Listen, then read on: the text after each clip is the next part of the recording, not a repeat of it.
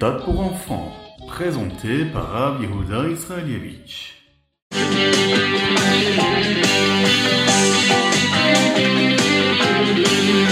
Bonjour à tous, infiniment heureux de vous retrouver pour partager avec vous le Khitat du jour. Aujourd'hui nous sommes mercredi, Yom Revi de la Parashat Bo, Gimel Shvat et Tafshin Pe Gimel, Shnatakel, l'année du rassemblement, j'espère que vous allez bien. Et nous commençons tout de suite avec le Chumash.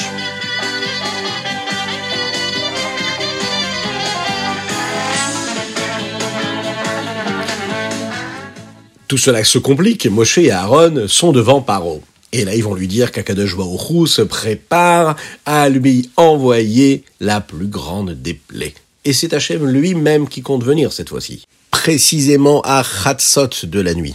Hachem fera que tous les premiers-nés garçons égyptiens mourront. C'est un son de pleurs puissant que l'on entendra dans toute la terre d'Égypte. Tellement fort que tout le monde en aura peur. Tout le monde, même les animaux avaient peur de ce cri-là. Et c'est ainsi que le premier jour du mois de Nissan, c'était Rosh Chodesh Nissan, Akadosh Baruch Hu va montrer à Moshe et à Aaron la lune qui était en train de se renouveler. Et il va dire comme ça à Moshe, sache qu'à partir d'aujourd'hui, le premier jour du mois du calendrier juif sera le Chodesh Nissan. Le peuple juif avait besoin de vivre quelque chose de particulier. Et grâce à ce mois-là du Chodesh Nissan, par ce mérite-là, ils pourront sortir d'Égypte. Tout va se passer rapidement à partir de ce jour-là. C'est la raison pour laquelle Akadosh Baruch va donner au peuple juif deux mitzvot à accomplir. La première, Korban Pesach, et la deuxième, la Brit Mila. Le 10 du mois de Nissan, chaque famille juive avait besoin de choisir un petit agneau qui devait être apporté en korban en sacrifice. Pour bien montrer aux Égyptiens que ce qu'ils leur servaient d'Avodazara, pour nous les Juifs, ça pouvait être un sacrifice pour Akadosh Baruch pour Dieu. Il fallait faire attention à ce que cette bête-là soit parfaite, qu'elle n'ait pas de défaut, qu'elle n'ait pas de blessure, qu'elle n'ait pas de membres manquants, qu'elle soit en parfaite santé pour être apportée en korban le jour où Akadosh Baruch le décidera, qui bien sûr arrivera.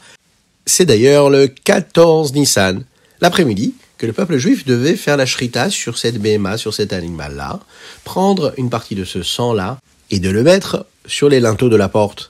C'est ce qui va servir à Akadosh Baruch lorsqu'il va passer sur toutes les maisons non juives égyptiennes, eh bien, de sauter, hein, sauter comme le mot Pessah, sauter sur ces maisons-là, et grâce à ce signe-là de sang qu'il y avait sur les portes, de ne tuer personne dans ces maisons-là, et d'aller dans les maisons des Égyptiens pour tuer les premiers-nés. Et c'est donc ensuite le 15 Nissan que là on pourra appeler cette fête-là la Chaga Pesach, la fête de Pesach, et on gardera cette fête-là à tout jamais comme étant une fête, un Yom Tov, ce qu'on célèbre chaque année. Pendant sept jours, manger de la matzah, de ne pas manger de chametz, et bien sûr de ne pas en posséder également. Mais ça, c'est toute une autre histoire qu'on aura l'occasion de développer ensemble lorsque l'on parlera de la fête de Pessah. C'est un très très beau ritat que nous avons aujourd'hui qui nous fait voyager à travers les fêtes juives. Et pour cela, on doit remercier Hachem.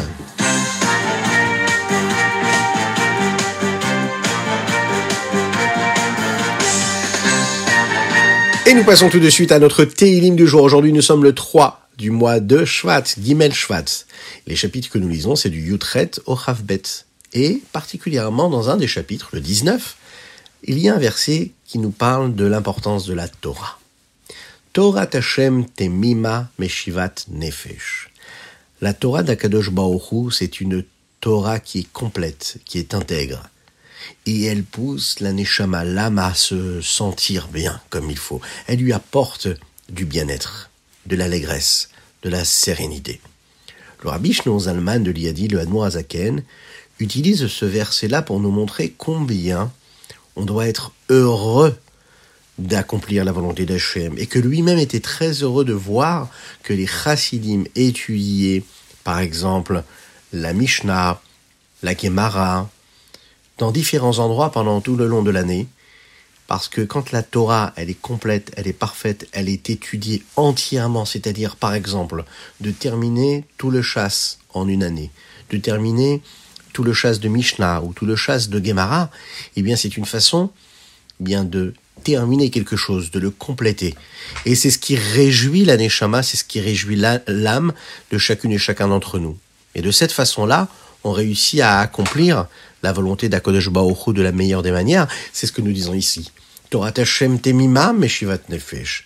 Quand on conclut et qu'on réussit à terminer une étude complète et totale, eh bien, ça apporte de la joie à la Neshama.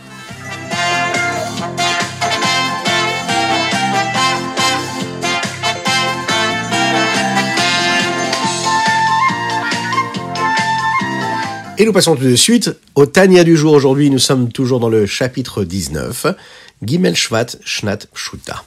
La Neshama est donc comme une bougie.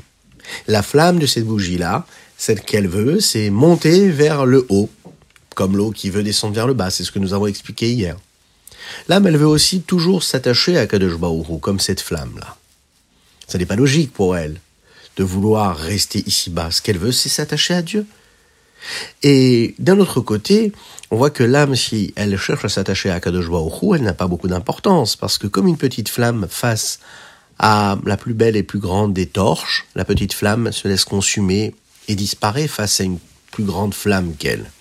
Eh bien, la Neshama aussi, si elle souhaite monter là-haut, c'est peut-être bien parce que c'est sa nature, mais ce qui se passe, c'est qu'elle se retrouve vraiment toute petite auprès d'Akadosh Baruch Alors que quand l'âme, elle est dans le corps de l'homme et qu'elle a la possibilité d'accomplir la Torah et les mitzvot, eh bien, elle est capable de faire quelque chose de très très beau, de très grand.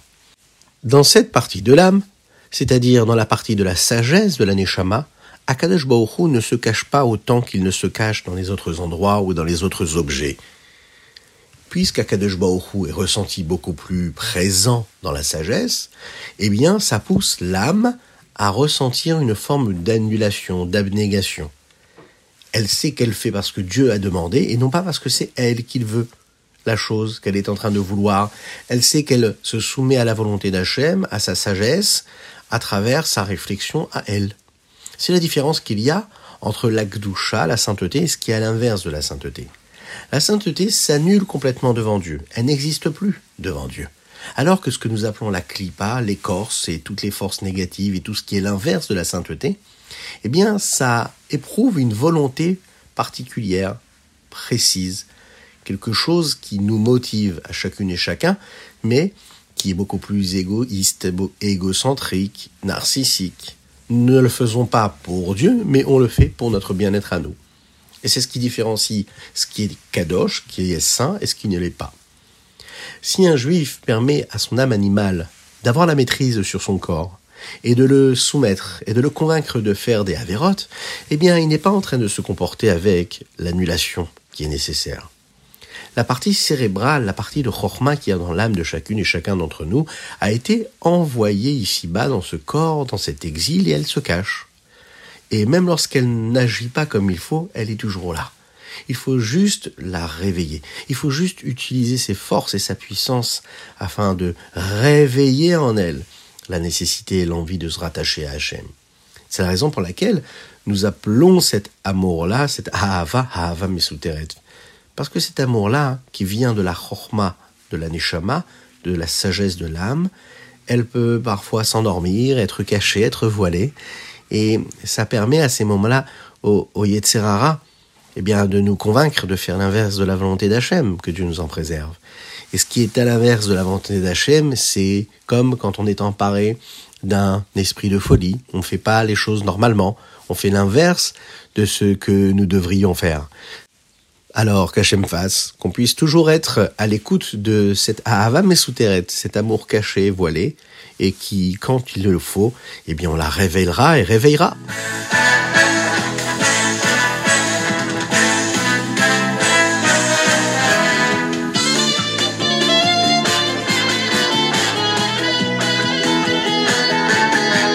Et nous passons tout de suite au Ayom Yom aujourd'hui, le Gimel Shvat. Aujourd'hui, nous allons parler de l'impression de livres très très importants dans la Chassidoute, qui sont les livres du Torah Or et du Likutei Torah. Neuf années après la disparition physique et matérielle du Admoraim Tsaï, qui était le fils du Rabbi Shlon Zalman, l'auteur du Torah Or et du Likutei Torah, le Tzemar Tzedek, son petit-fils, a donc décidé d'imprimer les Mahamarim du Admorazaken pour la première fois. dans un de ces myrtav, dans ces lettres, qui correspondent au Gimel Shvat et Tav Kuf Tzadik Zain, le Tzemar Tzedek écrit comme ça sur ce livre-là qui s'appelle le Torah Or. Il dit dans ce livre-là, il y a différents Mahamarim du Admorazaken qui concernent les Chumashim, Bereshit et Shemot, et quelques fêtes, quelques Yamim Tovim. Dans cette lettre-là, le Tzemar Tzedek écrit aussi qu'il y a une deuxième partie de ce livre-là, qui Be'ezrat Hashem avec l'aide de Dieu sera imprimée dans la suite, et qui sera surtout aussi, euh, qui concernera les différents Chomashim, qui seront donc Chomash Vaikra, Bamidbar et Devarim, qui parlera aussi d'un sujet très important qui a une belle place dans le Likutei Torah et le Torah Or, à savoir le Shir Hashirim, mais aussi sur les fêtes juives. Malheureusement, il y a 11 années qui sont passées entre ces deux moments-là où la deuxième partie a pu être imprimée. Maintenant, pourquoi est-ce que ça a pris tellement de temps? Alors vous savez que le gouvernement russe à l'époque était très cruel avec le peuple juif. Il y avait beaucoup de Réchaïm qui ne voulaient pas que les juifs étudient la Torah. Alors, qu'est-ce qu'ils ont fait? Ils ont décidé de fermer toutes les imprimeries juives qui existaient, et en particulier une qui était très importante, qui se trouvait à Kapoust. C'est là-bas qu'avait été imprimé le Torah Or. Ils ont tout fait pour que ce soit fermé et interdit de publication, et donc on a pu imprimer euh, rien d'autre que ce qui avait déjà été imprimé. La deuxième partie a été imprimée en Tavreshret, dans une autre ville qui s'appelait Zitomir. Et à la place, et en lieu de l'appeler Torah Or deuxième partie, on l'a appelé l'Ikouté Torah. Dans cette lettre-là du Tzemar on voit un lien qu'il y a entre le Hadmorazaken et la Chassidoute qui nous ancienne. On sait que le Rabbi Shlomo Zalman, comme son nom l'indique, s'appelle Shneor. Shneor est composé de deux mots. Shne, or, qui veut dire de lumière. On sait que la valeur numérique du mot or, quand il arrive deux fois, et qu'on le compte deux fois, or deux fois, ça fait 414. C'est la valeur numérique du mot afta, et tu aimeras. Zaken, dans ses mots de Chassidut, nous enseigne comment est-ce qu'on peut aimer Akadosh Baruch comment est-ce qu'on peut accomplir ce que Dieu nous demande, à savoir de l'aimer. Il faut aimer Dieu de la meilleure des façons.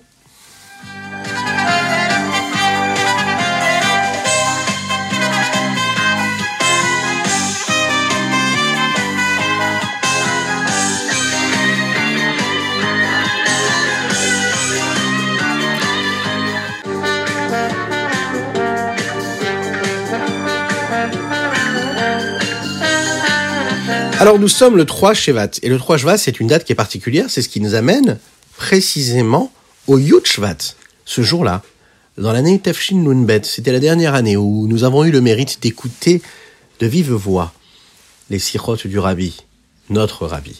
Ce jour-là, le Rabbi a dit quelque chose qui a surpris énormément les Chassidim. Comment, comment pouvons-nous comprendre a-t-il dit. Comment est-ce qu'on peut comprendre les chemins d'Akadosh Baruch de Dieu? Comment le rabbi qui a donné toute sa vie pour enseigner, pour transmettre, pour diffuser la chassidoute, comment le rabbi précédent qui a donné son existence pour cela a pu avoir une maladie qui l'a empêché de parler? Le rabbi a continué à expliquer, il a dit comme ça, même si on ne peut pas comprendre. La seule chose que nous pouvons faire, c'est apprendre de ce que nous voyons dans l'histoire du peuple juif. Et Moshe et Aaron ont vécu quelque chose de semblable. On sait que Moshe ne pouvait pas parler. Il avait des problèmes il n'arrivait pas à parler. Qui c'est qui parlait à sa place? C'était Aaron. Aaron l'a aidé afin que sa parole puisse être diffusée. Eh bien, le rabbi dit comme ça, les chassidim du rabbi doivent être les Aaron du rabbi. Et quand le rabbi ne peut plus parler, eh bien, c'est donc les chassidim qui deviennent Aaron. C'est les chassidim qui deviennent la bouche du rabbi pour enseigner, pour diffuser la chassidoute à d'autres personnes. Et eh oui, quelques mois plus tard, les chassidim ont compris ce que le rabbi avait dit au sujet du rabbi précédent. Et ils ont compris qu'en fait, le rabbi nous donnait une nouvelle shlichut, une nouvelle mission. Il nous demande d'être la bouche du rabbi, afin d'enseigner la chassidoute à tout le monde, jusqu'à ce que Mashiach vienne très rapidement, que nous puissions vivre et voir le rabbi de nos propres yeux, et qui continuera à nous enseigner la Torah de Mashiach.